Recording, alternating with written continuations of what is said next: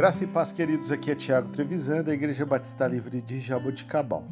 Vamos para o nosso devocional 565, 565.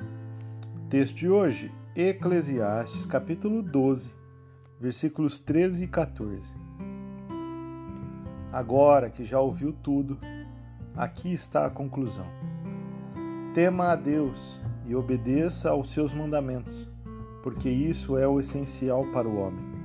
Pois Deus trará o julgamento tudo o que foi feito, inclusive tudo que está escondido, seja bom ou seja mal.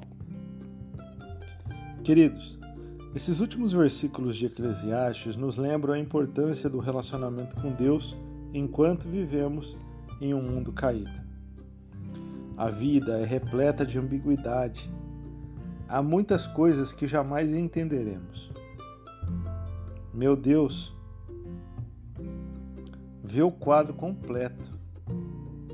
Ele sabe o que acontecerá no futuro. Se seguirmos o seu plano, obedecendo os seus mandamentos com a ajuda dele, descobriremos a alegria em meio às adversidades da nossa vida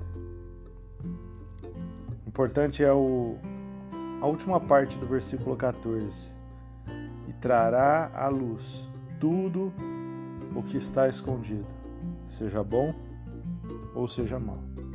Portanto, temos que ter consciência de que todos os nossos atos serão julgados pelo Senhor. Como será?